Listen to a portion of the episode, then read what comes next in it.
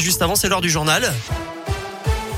C'est avec Colin Cotte. Salut Colin. Salut Eric, salut à tous. À la une, aujourd'hui, près de 3300 classes fermées en France à cause de l'épidémie de Covid-19 selon le ministère de l'Éducation nationale, ce qui représente 0,63% des salles de classe du pays. 16 établissements dont un collège sont aussi totalement fermés en ce moment et plus d'un millier de collèges et lycées ont proposé un parcours vaccinal à leurs élèves.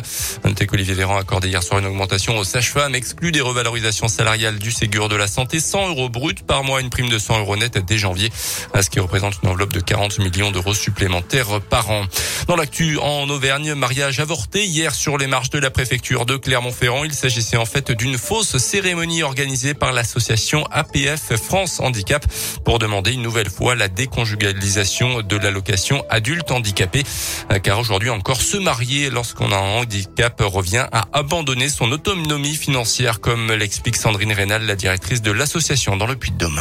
La mariée a été contrainte, euh, malgré tout son amour pour euh, le beau Vivien, de refuser de se marier avec lui parce que sinon elle se retrouvait, euh, comme au 19e siècle, dans une situation de dépendance totale financièrement vis-à-vis de son époux. C'est-à-dire qu'aujourd'hui, en étant célibataire, à cause de son handicap qui ne lui permet pas de pouvoir travailler, elle perçoit l'allocation adulte handicapé. Si elle épouse Vivien, elle perd de manière définitive l'allocation adulte handicapé et n'aura droit à rien, pas au RSA, pas au chômage, à rien.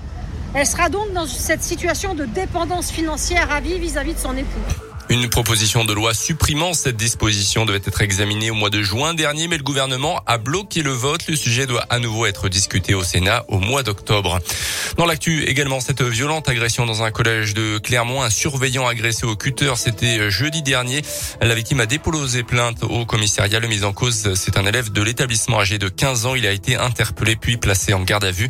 Le jour des faits, une altercation serait survenue alors que l'assistant d'éducation souhaitait contrôler le carnet de liaison de l'adolescent. Il aurait alors sorti l'arme avec laquelle il aurait donc blessé au niveau du bras. D'après la montagne, ce dernier s'est vu reconnaître deux jours d'ITT. Une expertise psychologique a été ordonnée concernant l'élève en question. Les sports avec du rugby, 26 semaines de suspension pour l'ancien joueur de la SM Ludovic Radosavljevic. Il avait reconnu avoir lancé des insultes racistes à un joueur adverse lors du match entre son équipe d'Aix-en-Provence et Nevers. propos dénoncés par la victime à qui il avait d'ailleurs présenté ses excuses juste après la rencontre. Il ne pourra pas rejouer avant euh, fin avril selon la Ligue nationale de rugby. Un anniversaire dans l'actu, celui de TGV qui fête ses 40 ans et à l'occasion des journées européennes du patrimoine ce week-end, Emmanuel Macron est attendu. Gare de Lyon aujourd'hui, il va dévoiler une maquette grandeur nature du futur Pour les journées européennes du patrimoine plus près de chez nous, rendez-vous sur notre site internet radioscoop.com et l'application Radioscoop.